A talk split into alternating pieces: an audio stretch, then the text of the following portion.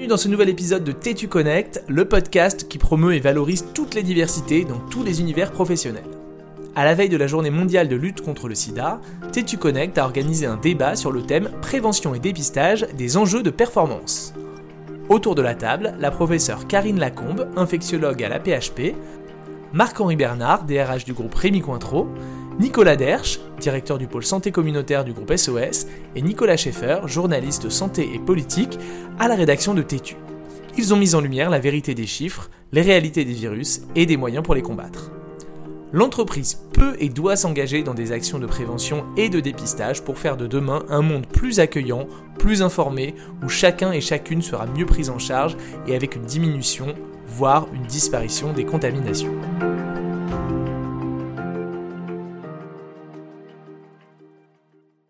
Euh, merci à, toutes et à tous d'être là ce soir. Alors ce dîner fait écho à celui qu'on a fait en 2021, où on a été assez frontal dans la proposition, où on a demandé aux entreprises, c'est quoi et comment gérez-vous les personnes séropositives au travail? Et là, on a eu un retour assez euh, enthousiaste. Personne n'a voulu répondre. Alors on leur a expliqué. Et puis après, on s'est dit, ça serait peut-être mieux de repartir en arrière, parce que être malade, c'est pas si sympa que ça finalement. Donc on s'est dit, ben, en 2022, à la veille de la journée internationale de lutte contre le sida, nous allons parler de prévention et de dépistage. Alors, pourquoi ces mots sont apparus? Ben, Tout simplement parce qu'en mars 2020, vous vous souvenez peut-être, on vous a dit génial, vous allez pouvoir rester chez vous, vous ne sortez pas, vous ne croisez personne, parce qu'il y a un petit virus qui va circuler et qui va faire du bobo à tout le monde. Euh, et puis après, ben, les choses se sont un peu enchaînées. En, à l'hiver 2020, il y a eu une épidémie de grippe, une épidémie de bronchiolite qui a été assez transparente, puisqu'on était tous chez nous et il n'y avait plus d'interaction entre les personnes. Et puis en 2021, de nouveau, le, système repart avec euh, son Covid, ses grippes, ses bronchiolites et toutes les autres infections qui peuvent circuler parce que nous sommes toutes et tous des petits virus sur pattes. Mais pour détecter ces virus, eh ben, il faut prévenir et dépister. Alors, on s'est dit comment on peut en parler. Alors au départ, on voulait euh, titrer euh, la chose de manière assez sympathique prévenir vaut mieux que guérir, comme disait ma grand-mère. Et on s'est dit, ça va peut-être pas parler aux entreprises. Donc on a dit, ben, prévention et dépistage, deux points, enjeu au pluriel, de performance, point d'exclamation. C'est pas une question. C'est une affirmation. Alors pourquoi on vous dit ça? Mais aussi parce que depuis euh, le 31 mars 2022, il s'est passé quelque chose d'assez euh, étonnant. Jusqu'au 30 mars, vous alliez à la médecine du travail. Depuis le 30 mars, vous allez dans un service de prévention et de santé au travail.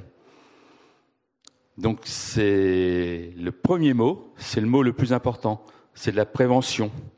Donc il faut, il faut en parler. Puis en plus, quand on connaît un tout petit peu le code du travail, on sait que l'employeur a le devoir de protéger ses salariés et d'en prendre soin. Et la prévention, c'est une manière de protéger et de prendre soin. Alors ce soir, on va vous parler de prévention, qui, comme les diversités, ont un S à la fin. On va vous parler de dépistage, et pas uniquement du VIH. Et puis vous allez comprendre que ces deux actions vont permettre aux collaboratrices, aux collaborateurs et aux entreprises d'être tout simplement plus performantes. Alors, pour euh, échanger sur ces sujets, j'ai le plaisir euh, de partager la conversation avec quatre personnes extraordinaires. La première personne que j'ai le plaisir d'accueillir, c'est une personne que j'ai découvert grâce à mars 2020. Avant, je ne savais pas, je la connaissais pas. Elle n'était pas dans mon hôpital euh, que je fréquentais. C'est Karine Lacombe, la professeure Karine Lacombe. Alors, la professeure Karine Lacombe est chef de service à l'hôpital euh, Saint-Antoine de la PHP, infectiologue et enseignante à Sorbonne Université. Bienvenue, Karine. La deuxième personne, euh, c'est Monsieur Trois Lettres, MHB et DRH. Donc MHB, c'est Marc-Henri Bernard, DRH du groupe Rémi Cointreau. Alors DRH, ça veut dire devoir respecter l'humain. Et c'est ce qu'il a fait aussi.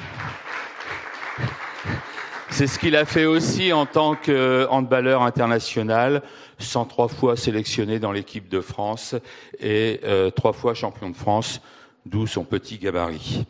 Euh, la troisième personne. Alors après, je vous ai fait un, un petit, un petit, un petit concentré, puisque vous aviez un Nicolas à la présentation, donc j'ai estimé que sur le panel, ça serait bien si vous aviez Nicolas Dersch, donc un deuxième.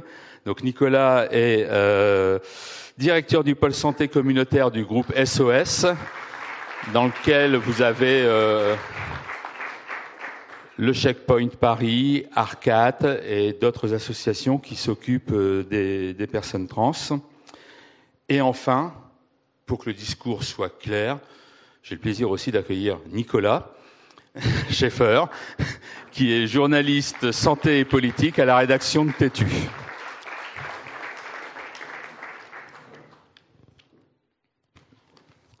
Ma première question, elle va être pour qu'on brosse un peu le, paysage. On parle, on parle prévention, on parle dépistage, on parle santé, on parle virus. Alors, je, vais commencer par un journaliste parce qu'ils disent toujours la vérité. Nicolas, est-ce que tu peux nous dire où on en est euh, sur l'épidémie, des informations que tu as, toi, en tant que journaliste santé, l'épidémie du VIH, et quelque chose qui est arrivé euh, aussi cet été? Et qui a été extrêmement bien euh, jugulé, qui est le monkeypox. Ouais. bonjour à tous déjà. Euh, je travaille chez Tétu depuis deux ans et il se trouve que le VIH, c'est quelque chose dont on parle euh, toutes les semaines au moins, euh, parce que c'est une épidémie qui reste très importante en France et on a du mal à faire les derniers mètres qui vont nous permettre d'atteindre les objectifs qu'on s'est fixés pour, pour 2030. Et il y a une chose qui fait qu'on a du mal à faire ces derniers mètres, c'est notamment qu'on a du mal à avoir des relevés régulier, enfin récent, euh, de l'épidémie de VIH. Euh, sur le Covid, on a des relevés toutes les semaines ou à peu près. Euh, sur le VIH, les derniers chiffres datent d'hier et portent sur 2021. Et ils ne sont pas très solides parce que seulement 66% des laboratoires et des cliniciens ont accepté de jouer le jeu, de remonter les données. Donc c'est assez euh, dommage parce qu'on pourrait faire de la prévention plus ciblée euh, pour le faire. Euh, on sait qu'à peu près 200 000 personnes vivent avec le VIH en France. Chaque année, 5 000 personnes découvrent qu'elles sont séropositives, mais on ne sait pas combien exactement sont infectées chaque année. C'est-à-dire qu'on sait le nombre de personnes qui découvrent qu'elles sont séropos, mais on ne sait pas le nombre de personnes qui euh, sont nouvellement infectés. Ce qu'on sait, c'est que sur les nouvelles découvertes de VIH, 30%, 29 pour être précis, sont à un stade avancé. C'est énorme, sachant que plus on, on, détecte le VIH tôt, plus on peut le prendre en charge et faire en sorte que les personnes qui vivent avec le VIH ont une vie normale, strictement normale. Euh, donc voilà, pour, euh, pour rajouter un tout petit peu de, chiffres, on sait que environ, mais on aimerait avoir des données plus précises, euh, 25 000 personnes vivent avec le VIH, mais ne le savent pas. C'est-à-dire qu'elles peuvent le transmettre à d'autres personnes, ça veut dire qu'elles ont euh, l'infection qui se propage dans leur corps. Euh, et ce qu'on ne sait pas aussi précisément, c'est le délai entre l'infection et la, connaissance du, du, VIH. C'est-à-dire que on imagine que ça fait trois ans qu'elles sont porteuses du VIH sans le savoir. C'est énorme. C'est pour ça que le dépistage est si important et qu'on a besoin de mobiliser les personnes. Euh, ce qu'on sait en revanche, c'est qu'on a un outil qui est très très efficace dans la lutte contre le VIH, c'est la PrEP. La PrEP, pour ceux qui ne le savent pas, c'est une pilule qu'on prend quotidiennement, une injection bientôt, que bimensuelle de mémoire. Bimestrielle. pardon. Euh, et qui révolutionne euh, la prévention parce qu'on voit que les nouvelles contaminations chez les HSH, donc les hommes gays et bi, a tendance à diminuer depuis 2016, depuis sa commercialisation. En revanche, elle a tendance à remonter un petit peu chez les migrants, et les migrantes notamment. Les femmes migrantes sont la deuxième population qui s'infecte le plus. Pour finir, le monkeypox, euh, en une phrase, ça va. L'épidémie est sous contrôle parce qu'on a une chose, c'est des vaccins euh, aujourd'hui, j'ai vérifié, on a environ 130 000 personnes qui sont fait vacciner et le vaccin est très efficace. Donc, du coup, on estime que l'épidémie est à peu près maîtrisée aujourd'hui. Voilà. Merci. Alors, je précise HSH, homme ayant des relations sexuelles avec un homme, ça peut être un homme hétérosexuel ayant une aventure d'un soir ou d'un après-midi. C'est pas obligatoirement une personne gay ou bisexuelle. Euh, non, mais c'est pour élargir quand même le propos. C'est pas le réduire les HSH. C'est tous les hommes ayant des relations sexuelles avec les hommes. Euh, merci euh, Nicolas pour tous ces éléments. Maintenant, je vais vérifier. C'est le principe. Karine, quel est, quel, est, quel est, le point de vue vu de l'hôpital Et puis en élargissant peut-être à, d'autres virus qui circulent, comme le, Covid, euh, l'hépatite C et, autres petites bébêtes qui nous embêtent? Bah, je ne peux que confirmer les chiffres que Nicolas a donnés. Heureusement, j'avais bien révisé aussi.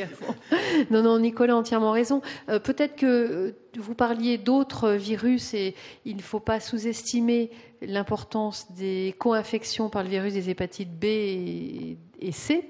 Donc pour l'hépatite B, on a un vaccin et on sait qu'en France, malheureusement, on n'est pas très bon en termes de vaccination. On a vu combien ça a été difficile de vacciner contre la Covid alors que c'est l'arme qui nous a permis de sortir de la pandémie, au moins dans ses phases initiales. Euh, mais évidemment, comme ça a été rendu obligatoire, ben, à un moment donné, on a pu atteindre la couverture vaccinale qui nous a permis de vraiment de faire des progrès en termes de maîtrise de la mortalité et, de, la maladie associée à la, Covid. Pour la vaccination contre l'hépatite B, on a encore beaucoup de progrès à faire, même si heureusement maintenant, ça fait partie des vaccins obligatoires et donc tous les petits-enfants ont été vaccinés on peut penser que euh, dans les années à venir, 10, 20, 30 ans, on aura peut-être une élimination de l'hépatite B et c'est un des objectifs euh, qui est assigné à la France pour 2030. L'hépatite B est encore très prévalente chez les personnes qui vivent avec le VIH parce que les modes de contamination sont les mêmes et que quand on n'est pas protégé par le vaccin, eh on a un risque plus important euh, de s'infecter par l'hépatite B. Même si, il faut reconnaître, que quand on est traité pour le VIH, souvent dans le traitement, dans la trithérapie ou la bithérapie, on a des molécules qui également traitent l'hépatite B et empêchent donc de s'infecter quand on prend ces médicaments-là.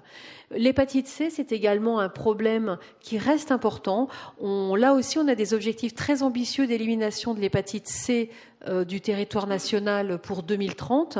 Donc l'hépatite C, ça transmet en principe plutôt par euh, injection, donc beaucoup par l'usage de drogue, et avant, quand on avait des conditions d'hygiène précaires, ou euh, donc par, euh, par les perfusions, etc., ce qui n'est plus le cas maintenant. En revanche, on a un nouveau mode de transmission de l'hépatite C qui est apparu dans les années 2000, qui est la transmission sexuelle, quand on a des relations sexuelles qui sont traumatiques avec des échanges de sang. Et ce que l'on a vu apparaître dans les années 2010, c'est ce qu'on appelle le chemsex, c'est-à-dire euh, avoir des relations sexuelles en utilisant des drogues. Et souvent, ce sont des drogues pour avoir un effet plus important qu'on va s'administrer par voie intraveineuse. Et euh, euh, la pratique du chemsex est extrêmement liée à l'épidémie d'hépatite C et en particulier ces derniers mois avec la reprise d'une vie en société, en communauté euh, qui est plus normale que ce qu'on a vécu pendant deux ans et une reprise des, situations festives, on a une reprise du chemsex et on voit de nouveau euh, des hépatites C aiguës, en particulier chez des hommes qui ont des relations sexuelles avec les hommes. Donc ça reste un problème très important. Alors évidemment l'hépatite C, mais à côté de l'hépatite C, quand on pratique le chemsex, on a aussi un risque important d'avoir euh, des, infections bactériennes, mm. donc des abcès au point d'injection. Puis ces bactéries qui se baladent dans le corps, eh ben, elles peuvent se mettre un petit peu partout, entraîner des infections du cœur, etc. Donc je, je, porte une attention particulière à ça parce que ça nous, ça nous, ça nous euh, inquiète énormément de revoir apparaître des hépatites C aiguës, c'est-à-dire une reprise du chemsex, alors que depuis deux ans, on n'en voyait quasiment plus. On parle aussi des infections sexuellement transmissibles et dans le rapport dont vous avez donné des chiffres, hein, on, parle aussi de tout ce qui est euh, chlamydia, gonocoque, syphilis, qui sont des infections qu'on peut dépister. Donc ça fait écho à ce que, quand même euh, le, but de cette soirée, c'est de parler de dépistage et le dépistage des infections, sexuellement transmissibles. Eh bien, c'est du même ordre que le VIH et les hépatites virales, c'est-à-dire le VIH et les hépatites virales au moins une fois dans sa vie. Donc ça, ça nous concerne tous hein, quand on travaille dans l'entreprise. Promouvoir le dépistage au moins une fois dans la vie. Et puis bien sûr, en fonction des situations à risque, bien que ce soit euh, renouvelé de façon plus fréquente. Et c'est le cas pour les infections sexuellement transmissibles. Chaque fois qu'on a une prise de risque, on fait un dépistage, on traite. Et alors, comme on a pour euh, le VIH, on a maintenant des modalités de prévention des infections sexuellement transmissibles et on est en train de montrer que, par exemple, pour prévenir le gonocoque ou euh, les chlamydia, eh on peut prendre des traitements, on peut utiliser certains vaccins euh, qui vont avoir un vrai impact sur la courbe épidémique. Donc, beaucoup de choses positives, mais vous avez bien fait de rappeler que malgré tous les efforts qui sont faits, dans un pays développé, un pays riche comme la France, eh on a malgré tout encore 5000 nouvelles personnes qu'on dépiste tous les ans avec une infection VIH et on a du mal, on ne comprend pas pourquoi on n'arrive pas à agir sur, cette, euh, sur ce chiffre-là qui est assez dramatique. Et une des, une des solutions, bah, ça va être le dépistage, la promotion du dépistage, parce que quand on se sait infecté, eh bien, on sait qu'on protège beaucoup mieux nos partenaires euh, que quand, évidemment, on ne sait pas qu'on est porteur du VIH. Alors, Merci beaucoup, Karine. Alors, je vais compléter un peu parce que là, vous vous dites, franchement, c'est pas rigolo comme soirée. Hein. On vous parle que virus, infection, patati et patata. On va être un peu plus léger. La neuvième vague, Fake news ou, pas? Je sais pas si c'est, sais pas si c'est tellement plus léger entre nous. Euh, non, non, bah fake news, non, non, non. Bah, je pense que tous, hein, vous savez que, vous avez tous autour de vous, vous avez tous euh, été affectés par euh, cette neuvième vague. Non, quand même, les énormes progrès qu'on a faits, c'est que on, on n'est plus du tout dans la situation où on était en 2020, euh, grâce à la vaccination et puis aussi à l'exposition euh, euh, répétée au virus. Et ben, on acquiert des défenses immunitaires qui sont consolidées par les rappels vaccinaux pour les plus fragiles d'entre nous. Et, maintenant, alors il ne faut pas sous-estimer le nombre de décès. On a encore entre 50 et 150 décès hebdomadaires de la Covid, mais les personnes qui décèdent ont des profils très particuliers. Ce sont vraiment des personnes très âgées qui ont de multiples maladies associées. Et encore malheureusement beaucoup de personnes immunodéprimées, pas tant par euh, le VIH parce que heureusement on a très peu de personnes qui vivent avec le VIH et qui ont des défenses immunitaires très abaissées, mais on a beaucoup d'immunodéprimés parce qu'ils ont été transplantés rénaux, transplantés hépatiques, parce qu'ils ont des maladies euh, du sang, parce qu'ils ont des cancers traités par chimiothérapie, et ceux-là, ils restent extrêmement fragiles vis-à-vis du virus, malheureusement. Et je dois dire qu'on n'a pas fait d'énormes progrès en termes de thérapeutique. Euh, parce que bah, le virus est beaucoup plus intelligent et surtout beaucoup plus rapide euh, que tout ce qu'on arrive à développer en termes de traitement. Et on est encore dans une, euh, une certaine impasse thérapeutique, on doit dire, pour les plus fragiles. Merci. Alors, c'était pas très euh, positif, c'est ça Non, non, non, oui, non, très positif.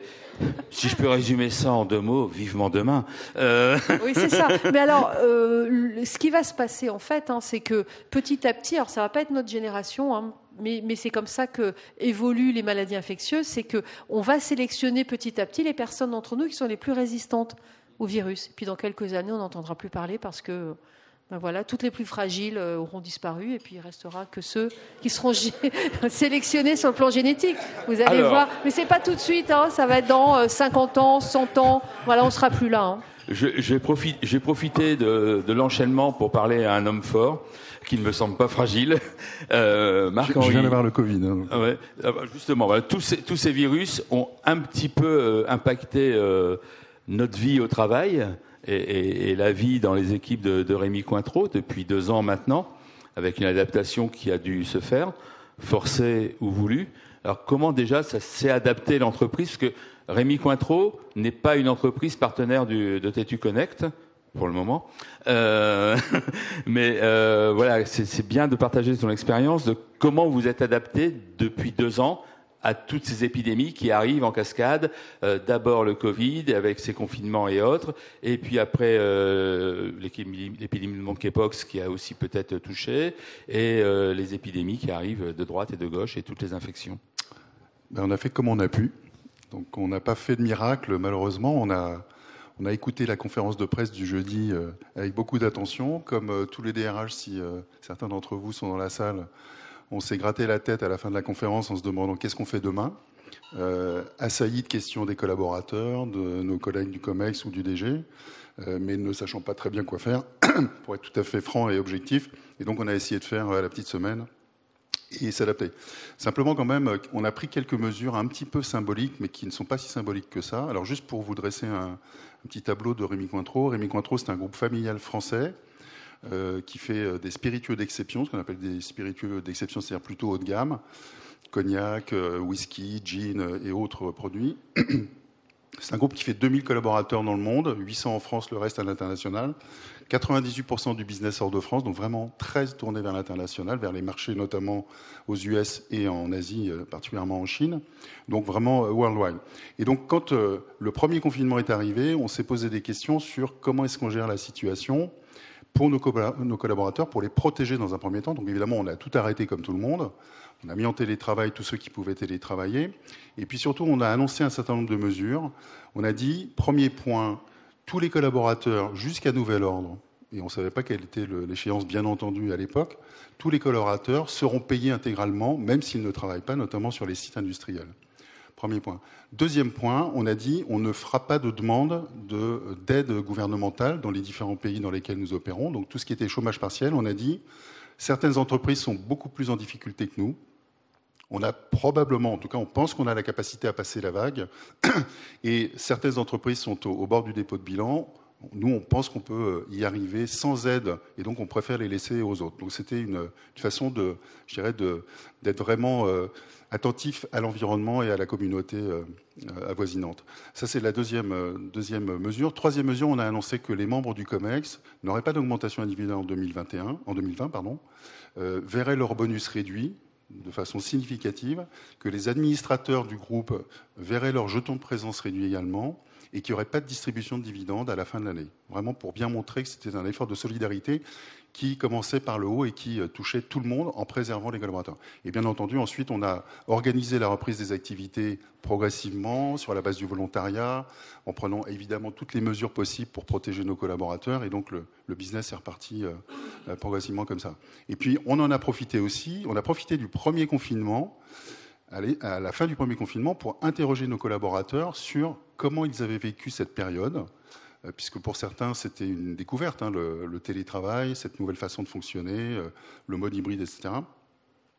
Et on a redéfini avec un groupe de travail euh, de collaborateurs français sur nos trois sites concernés, on a redéfini les règles du télétravail. C'est comme ça qu'on est passé d'une journée de télétravail qui était l'historique chez Rémi Cointreau depuis quelques années à deux journées euh, qui correspondait en fait aux attentes, aux besoins exprimés par nos collaborateurs et qui euh, étaient évidemment euh, s'était manifesté pendant ce confinement en, mode bah, finalement j'apprécie parce que j'ai moins de transport, j'ai bah, tous les avantages qu'on connaît au, télétravail et donc on l'a entériné. On a défini une charte juste à la sortie du premier confinement, puis ensuite on a eu la suite des confinements, donc on n'a jamais pu mettre en œuvre cette charte réellement en, activité. Et, donc, on a attendu octobre 2021 pour la mettre réellement euh, à disposition des collaborateurs. Et aujourd'hui, ça marche très bien puisque euh, on doit avoir 80% des collaborateurs euh, qui peuvent télétravailler, qui sont à deux jours par semaine. Merci Marc-Henri. Alors vous avez vu la, situation, la, situation des, virus est ce qu'elle est? La situation au travail, c'est gérer tous les imprévus, ou presque. Et il y a aussi un autre acteur qui est présent euh, sur, euh, sur Paris et, aussi en région euh, parfois. Ce sont les centres de santé communautaires. Alors ça, c'est Nicolas Dersch qui va nous en parler. donc Nicolas, il y a le Checkpoint Paris nouveau lieu, nouveau nom qui, euh, qui est en place maintenant du groupe SOS. Est-ce que déjà, un, tu peux nous en parler? Et puis deux, comment il s'inscrit dans la chaîne euh, prévenir, dépister, soigner? Tout à fait. Alors oui, effectivement, on a inauguré notre lieu la semaine dernière. Euh, c'est un, centre de santé sexuelle d'approche communautaire qui a été euh, euh, développé dans le cadre d'une expérimentation. donc, c'est l'article 51 de la loi de santé de 2018. Et donc, cette expérimentation permet de bah, d'expérimenter des centres de santé à Paris, à Marseille, à Montpellier, à Lyon, avec une approche communautaire dédiée à des publics LGBTI+ et aux travailleurs et travailleuses du sexe. Et l'objectif, c'est de proposer une offre de santé qui soit euh, la plus adaptée possible aux enjeux et aux priorités de santé des, des publics LGBT et TDS et, et, donc on propose à la fois une offre de dépistage rapide euh, avec un automate, euh, un gène expert, donc un, automate de biologie délocalisé qui permet d'avoir des résultats rapides euh, donc sur PCR. Donc c'est enfin, une technique de, de d'analyse euh, pour euh, le, les, les, les, infections sexuellement transmissibles pardon, dont tu parlais tout à l'heure, donc notamment chlamydia et gonorrhée. on fait également des charges virales VIH et des charges virales pour l'hépatite C. on propose du dépistage euh, syphilis plus classique euh, et euh, enfin donc qui, ne mobilise pas cette, cet automate. Et on a des résultats en 90 minutes, ce qui permet du coup, euh, dans la foulée, de proposer un traitement immédiatement aux personnes qui reçoivent un résultat positif, notamment pour les IST, euh, ou d'orienter vers les services de maladies infectieuses parisiens lorsqu'on a un résultat positif au VIH ou à une hépatite. Et euh, l'objectif, c'est de pouvoir mettre en place ce qu'on appelle le test and treat, euh, donc qui vise à dépister et traiter rapidement, sans perdre de temps et sans perdre de vue, euh, pour faire en sorte que ben, les personnes qui, qui sont positives puissent être traitées rapidement.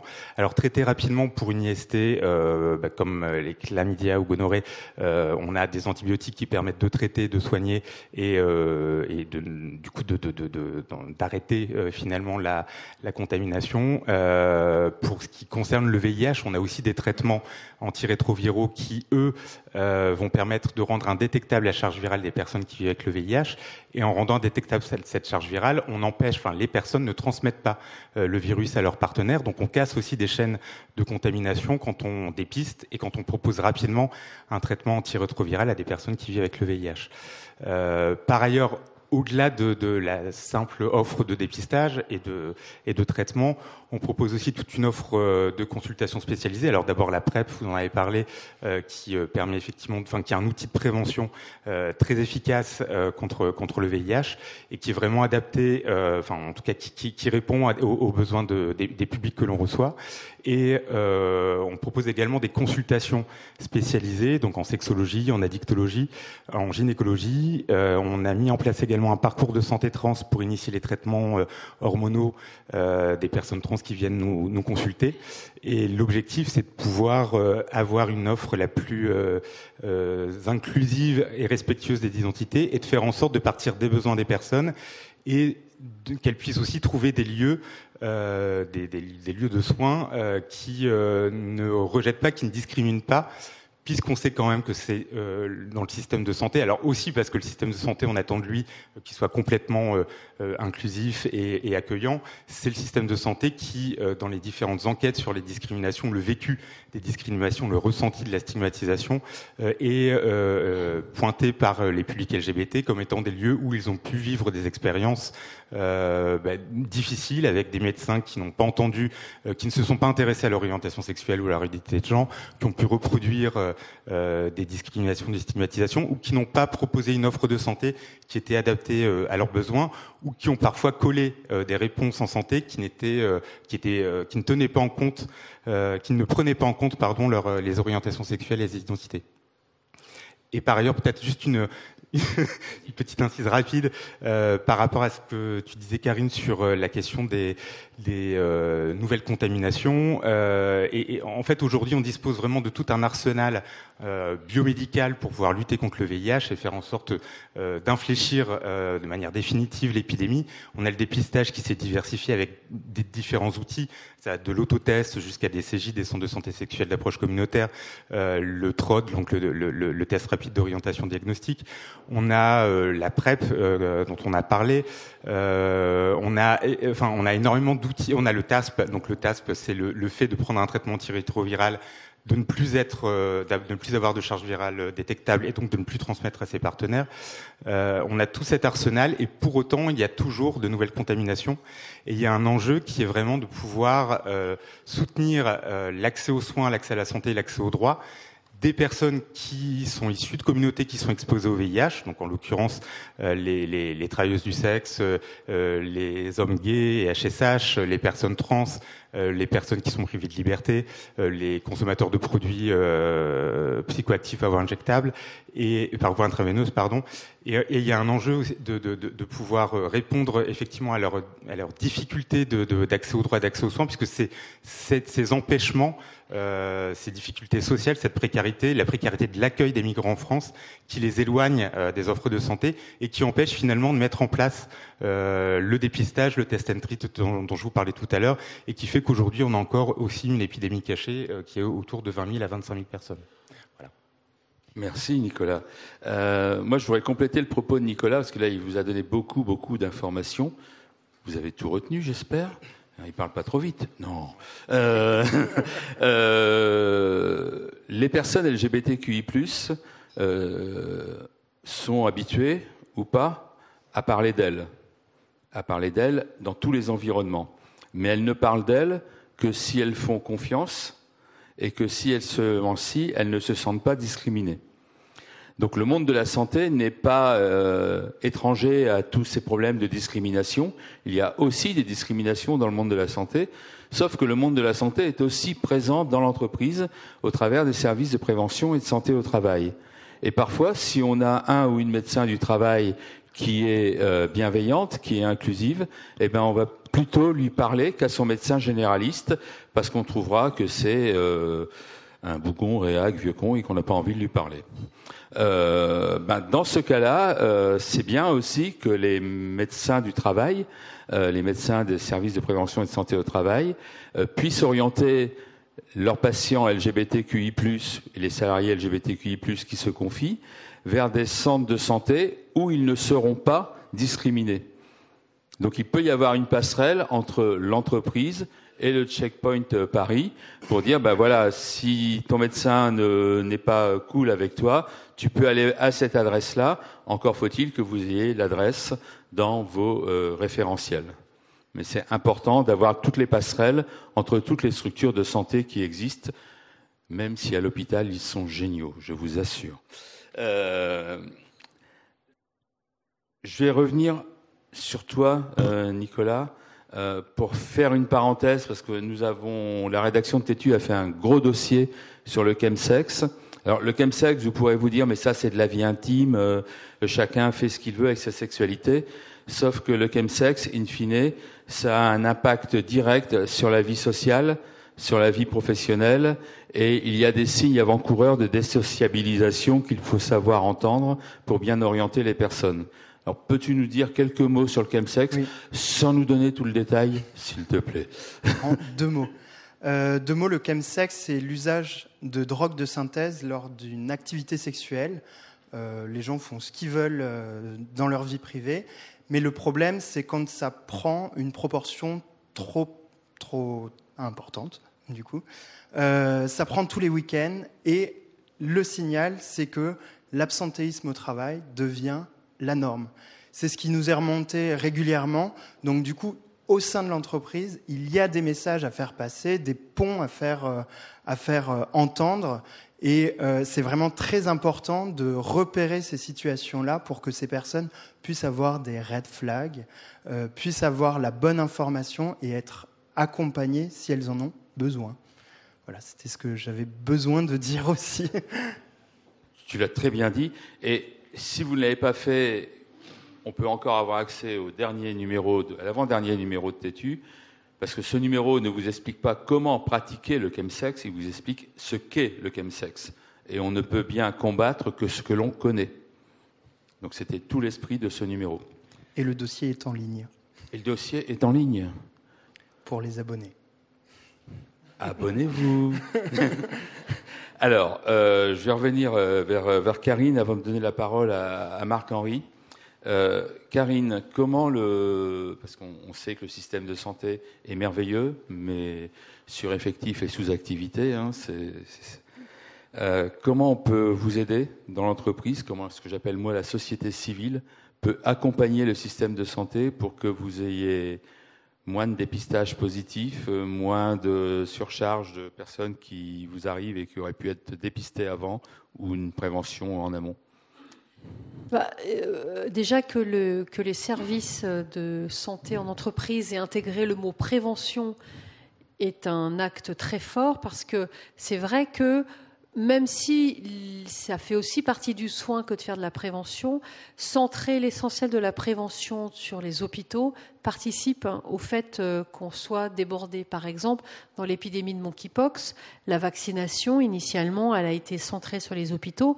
C'était une grosse erreur parce qu'on s'est très vite trouvé débordé, comme on a été débordé euh, avec euh, les débuts de la vaccination Covid, qui elle aussi était centrée sur les hôpitaux. Donc je regarde mes deux collaboratrices qui sont ici avec nous, parce qu'elles ont beaucoup participé, elles ont beaucoup donné d'elles-mêmes, de leur temps pour la vaccination, euh, et, et c'est typiquement des activités qui doivent vraiment être euh, faites dans la communauté, et la santé au travail fait partie de cette offre de soins de prévention.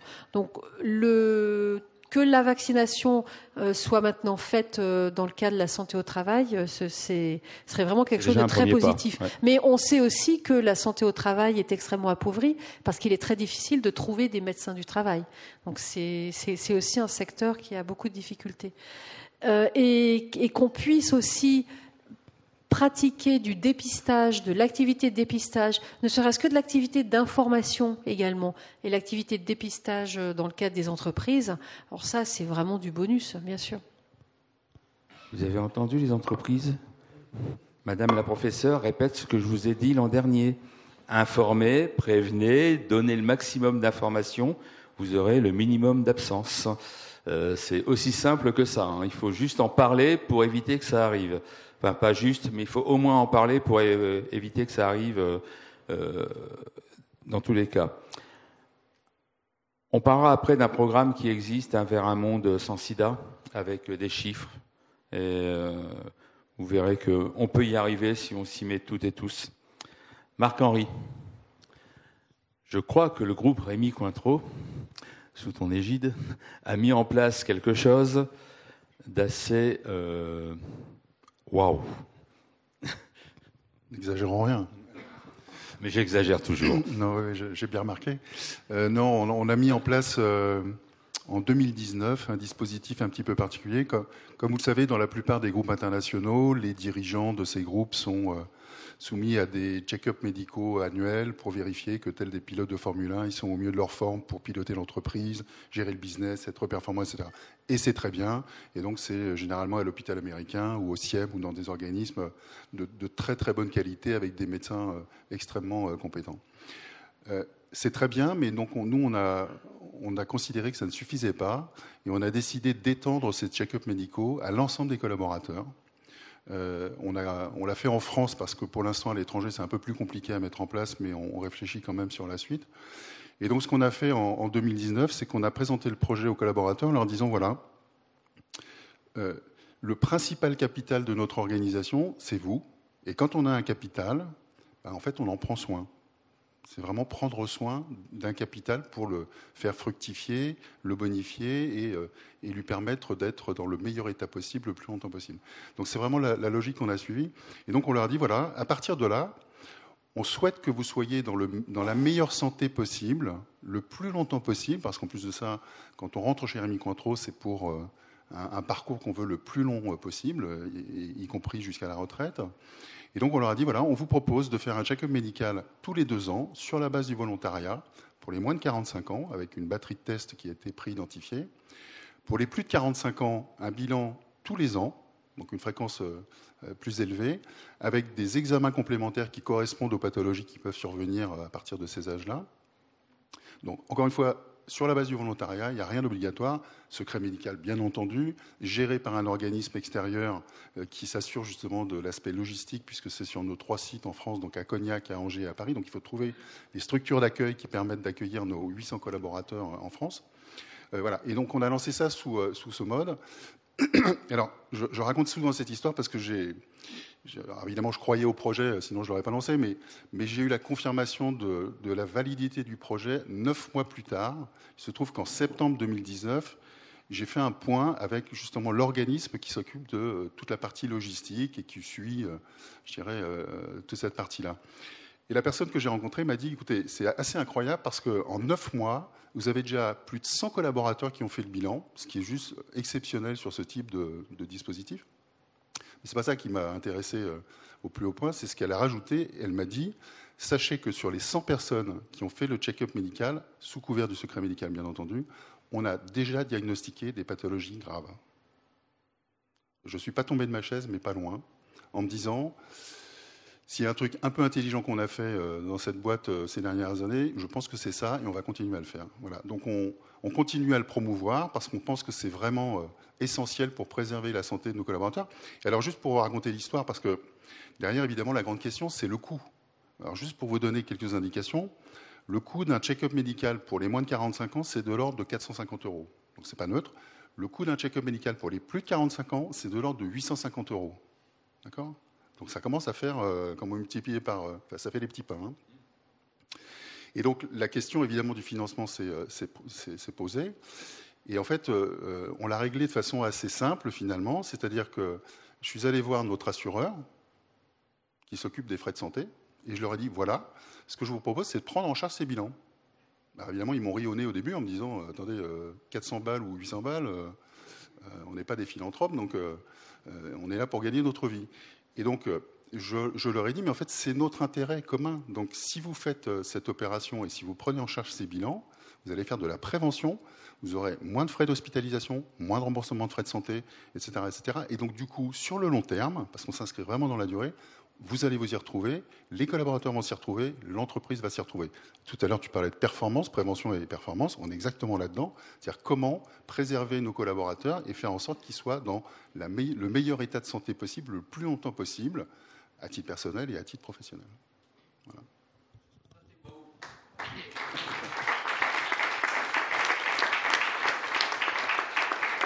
en tout cas, juste pour terminer, c'est euh, c'est raccord aussi avec nos valeurs. Nos valeurs, c'est euh, du temps, euh, des terroirs et des hommes, tout ça pour faire des produits d'exception. Et donc c'est une façon aussi d'incarner nos valeurs et pas simplement de les afficher au mur ou de les mettre sur le site internet pour, euh, pour faire joli.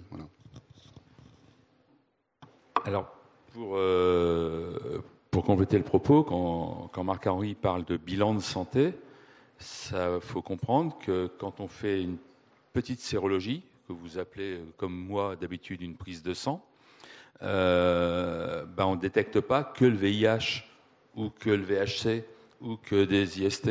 On peut aussi parler euh, du diabète, on peut parler d'un terrain propice à la sclérose en plaques, on peut parler de plein de sujets qui, à un moment donné, vont obligatoirement altérer la vie professionnelle. Alors, avant de, donner la parole à, Karine sur les chiffres, il faut que je vous lise de mémoire euh, une phrase que j'ai écrite, qui est La chaîne de la performance, c'est quelque chose d'assez éphémère, qui dure pendant 40 ans de vie professionnelle. Euh, enfin, pour ma génération, hein, pour euh, les plus jeunes que je vois, ça sera 50 ou 60. S'il n'y a pas de prévention, il y a peu ou pas de dépistage. S'il n'y a pas de dépistage, on se met dans une situation de risque sanitaire. Si on est à un moment donné détecté positif, eh ben on rentre dans un système de soins. Le rentrer dans un système de soins, c'est éprouvant pour la personne et tout le monde ne le prend pas forcément euh, par-dessus la jambe. Donc ça crée quelque chose qu'on appelle les RPS, que les entreprises connaissent bien. Hein. ce sont les risques psychosociaux. ça altère le rythme professionnel et ça s'appelle une baisse de performance. Donc si les entreprises font de la prévention et du dépistage, elles améliorent leur performance, tout simplement. C'est aussi simple que ça. Alors pour ça, alors moi je vais revenir sur le VIH avec quatre chiffres. Le premier c'est 95, le deuxième c'est 95, le troisième c'est 95 et le quatrième? Oui, c'est 95 aussi. Karine, c'est quoi ces 4 fois 95 qui sont un espoir euh, formidable? Donc c'est quoi ces 95 Est-ce que vous avez des idées? Pas celles euh, qui travaillent dans le milieu médical. Hein. Alors, c'est 95% des personnes qui sont infectées le savent. 95% de celles qui savent sont sous traitement. 95% de celles qui sont sous traitement ont une charge virale indétectable, c'est-à-dire qu'elles ne sont pas, euh, elles ne peuvent pas être à l'origine de la transmission du VIH. Donc ça, c'est les 3,95. Alors avant, c'était 3,90. Donc ça, c'est des slogans de l'OMS hein, pour euh, justement faciliter le dépistage, etc.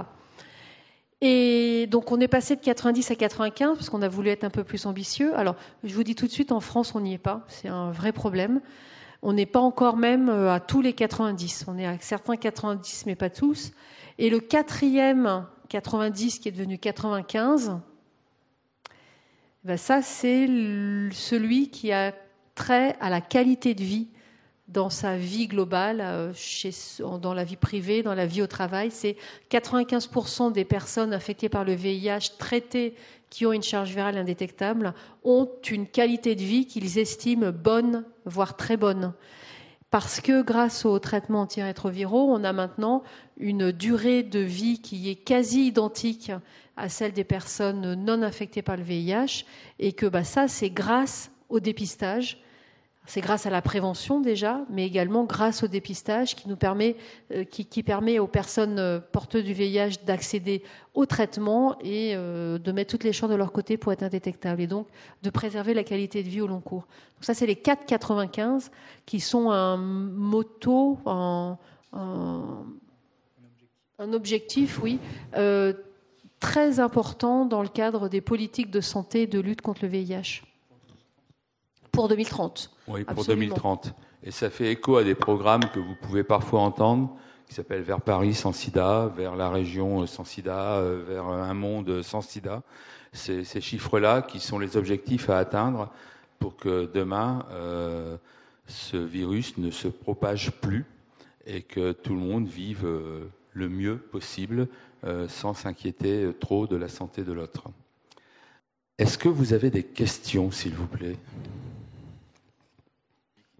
Bonjour Benjamin, euh, je travaille chez Engie et je fais partie du groupe Friends je travaille dans la finance, donc euh, le côté performance m'intéresse.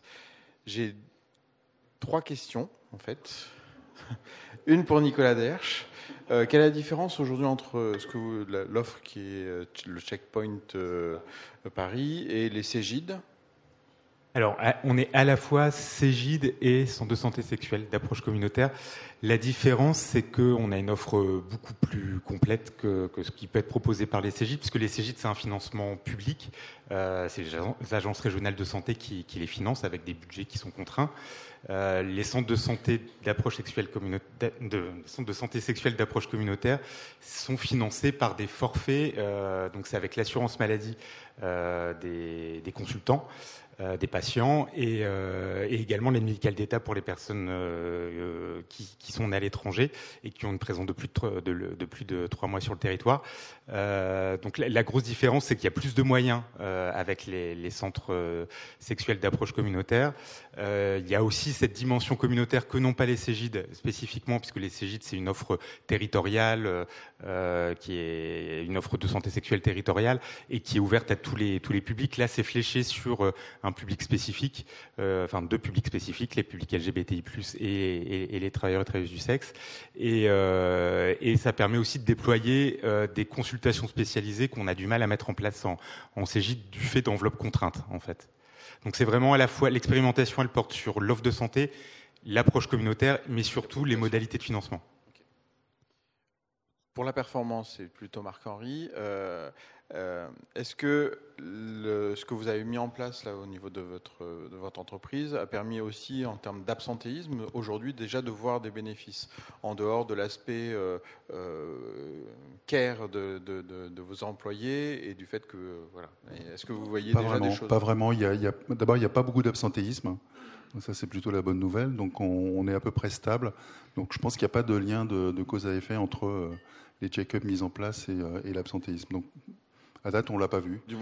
Mais par contre, par contre, ce qui est sûr, c'est que ce type de mesure, ça renforce la fierté d'appartenance, le sens de l'engagement, euh, voilà, et le fait de se dire, je suis dans une boîte qui s'occupe de, moi, et ça, ça n'a pas de prix. Et donc, on fait, nous, on fait des enquêtes d'engagement tous les deux ans, comme beaucoup de groupes, et on a des taux à la fois de participation qui sont euh, colossaux, puisque la dernière enquête, on a un taux de participation de 86% au niveau mondial, donc 86% de nos collaborateurs répondent à l'enquête d'engagement, preuve qu'ils y croient et qui savent qu'on va en faire quelque chose et que quand on leur redemande leur avis deux ans après, bah, ils, redonnent leur avis. Euh, et on a un taux d'engagement également très élevé. Donc ça fait partie, enfin, après c'est compliqué de trouver les causes puisque c'est multifactoriel, mais, mais, ça fait probablement partie des éléments qui font que euh, les collaborateurs sont, très engagés. Et un dernier commentaire par rapport aux mesures Covid, en tout cas toute la gestion du confinement. On avait profité de la dernière enquête d'engagement en décembre 2021 pour rajouter une question sur la perception des collaborateurs sur la gestion du Covid par le groupe, pour savoir si les gens considéraient que, grosso modo, on avait à peu près euh, bien géré euh, les collaborateurs, on les avait bien gérés c'est l'item, parmi tous les items qui figurent dans cette enquête d'engagement, où il y a quand même 60 questions, c'est l'item sur lequel on a le plus fort taux de satisfaction de la part des collaborateurs. Donc il y a une forme de reconnaissance envers le groupe, d'avoir pris soin, d'avoir protégé et d'avoir aidé euh, pendant toute cette période compliquée. Et la dernière question est pour Karine, donc effectivement, vous pouvez...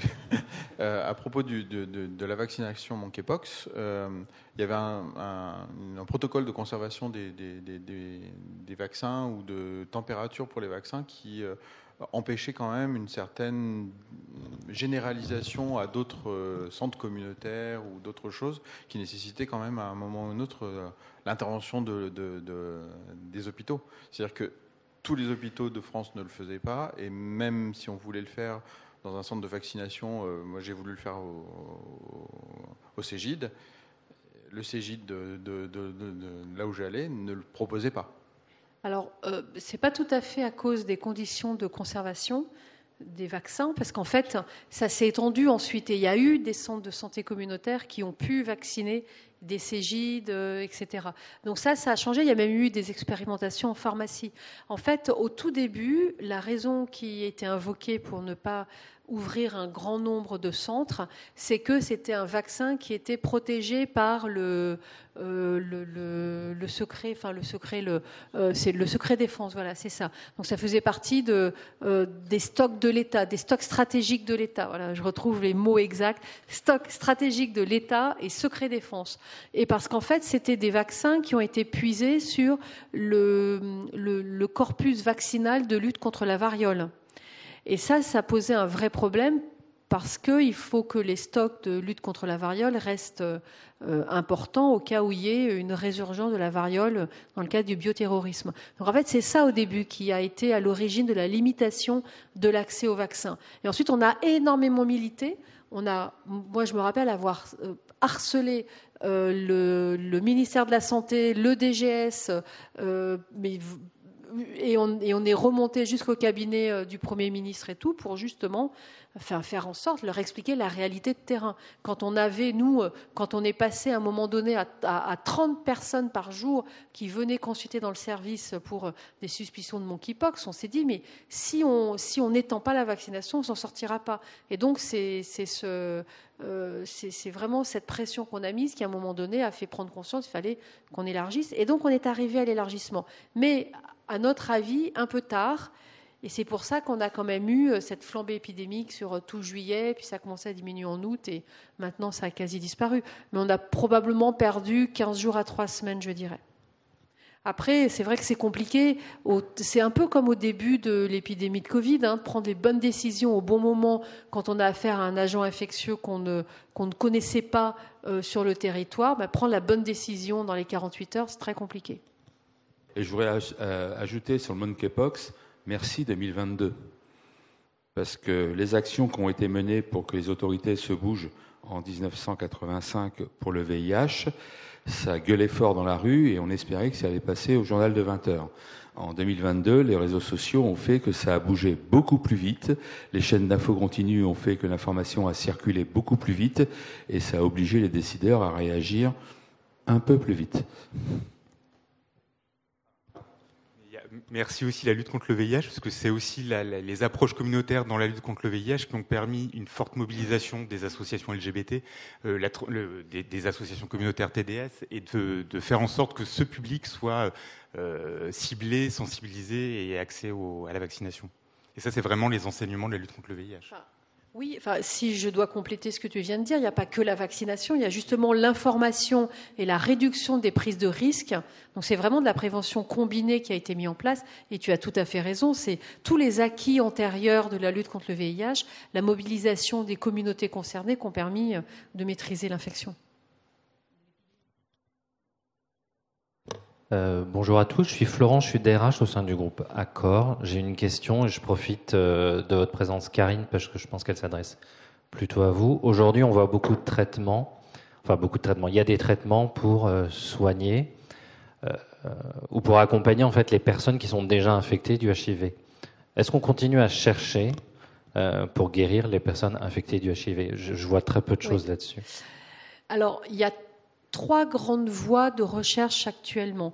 Il y a euh, une voie de, bon, en plus des nouvelles molécules, il y a une voie de comment mieux utiliser ces molécules et en particulier des modes d'administration qui sont plus performants pour s'inscrire dans le long terme et faire en sorte que le poids du traitement quotidien euh, ben, change et, même disparaisse. Et c'est pour ça qu'il y a des molécules qui sont développées pour être administrées une fois tous les deux mois. Donc on les a déjà. il y a aussi beaucoup de recherches euh, pour des modes d'administration une fois tous les six mois. Donc ça, ça va, ça c'est un grand pan de la recherche pour mieux vivre avec le VIH, avec son traitement.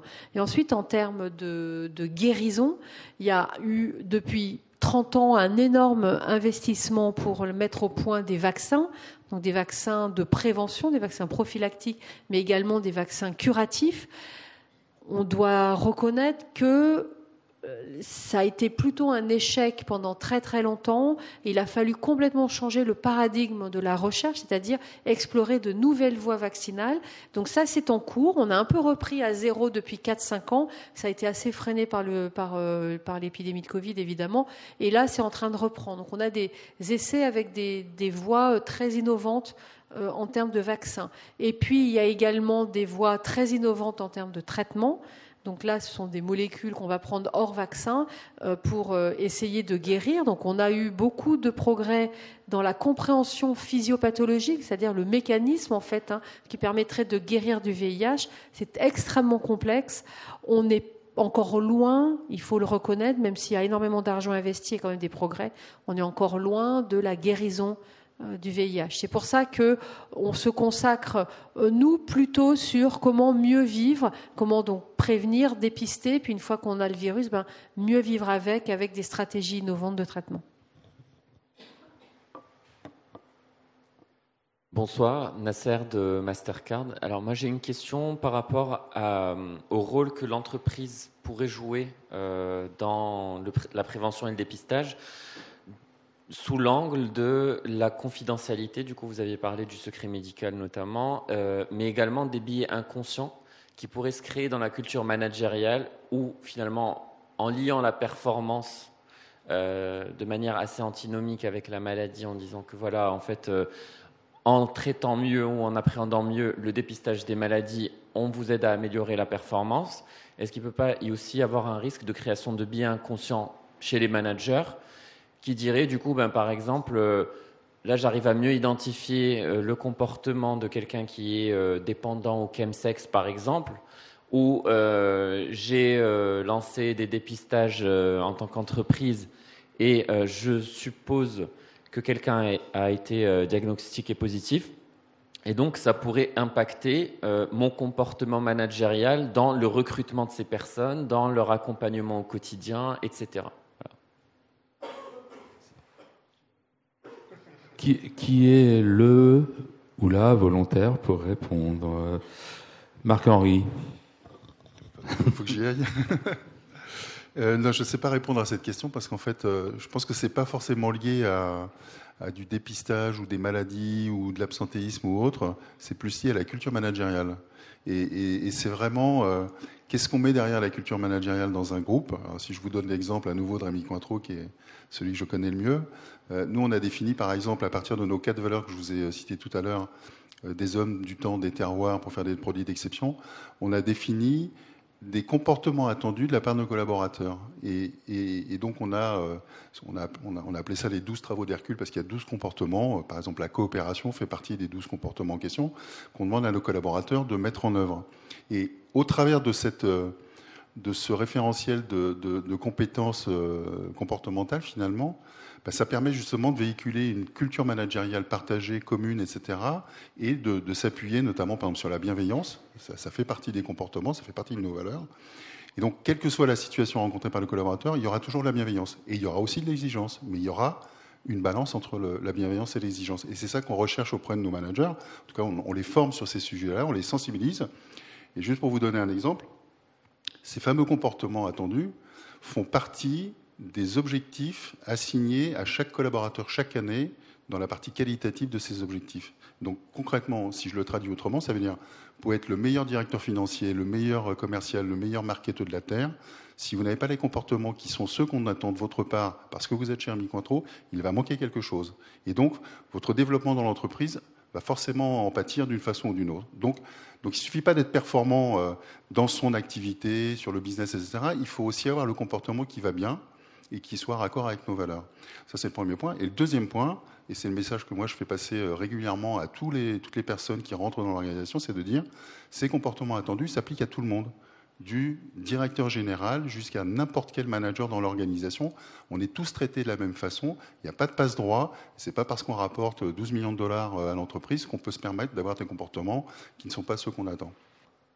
Euh, ce que je vous propose avant de libérer notre panel, c'est de, notre panel, pardon, c'est de vous montrer la, une dernière chose, voilà, euh, que vous n'arrivez pas à lire, hein, que vous n'arrivez pas à comprendre. Contentez-vous des couleurs.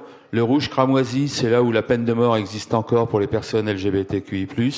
Le bleu foncé, c'est là où leurs droits sont inscrits dans la Constitution. Donc le hasard fait qu'il y a 11 pays d'un côté, 11 pays de l'autre, mais au-delà de la liberté des personnes LGBTQI+ dans ces pays, je fais le lien avec les entreprises qui travaillent à l'international. Quand c'est pas cool d'être dans un pays, c'est encore moins cool quand on est malade sous traitement dans ce pays. Et que ben c'est un peu compliqué et que c'est une carte que vous devez toutes et tous avoir en tête quand vous managez en entreprise et quand vous managez les équipes internationales et quand vous envoyez des collaborateurs ou des collaboratrices dans des pays. Je vous l'ai expliqué l'an dernier pour ceux qui étaient là, mais elles font la gymnastique en général entre leur envie de progresser professionnellement, leur sécurité personnelle, leur sécurité de santé et le deal avec le pharmacien, puisque je rappelle qu'en France, on peut délivrer une ordonnance pour six mois, mais la délivrance de la prescription ne peut être que mensuelle. Donc en pharmacie, on ne peut pas vous donner un traitement pour six mois. Donc parfois, quand on part à l'étranger plus longtemps, on prend un petit peu de risque. Mais comme ça, ça plombe l'ambiance, je préfère vous dire merci Karine, merci Marc-Henri et merci Nicolas avec un S.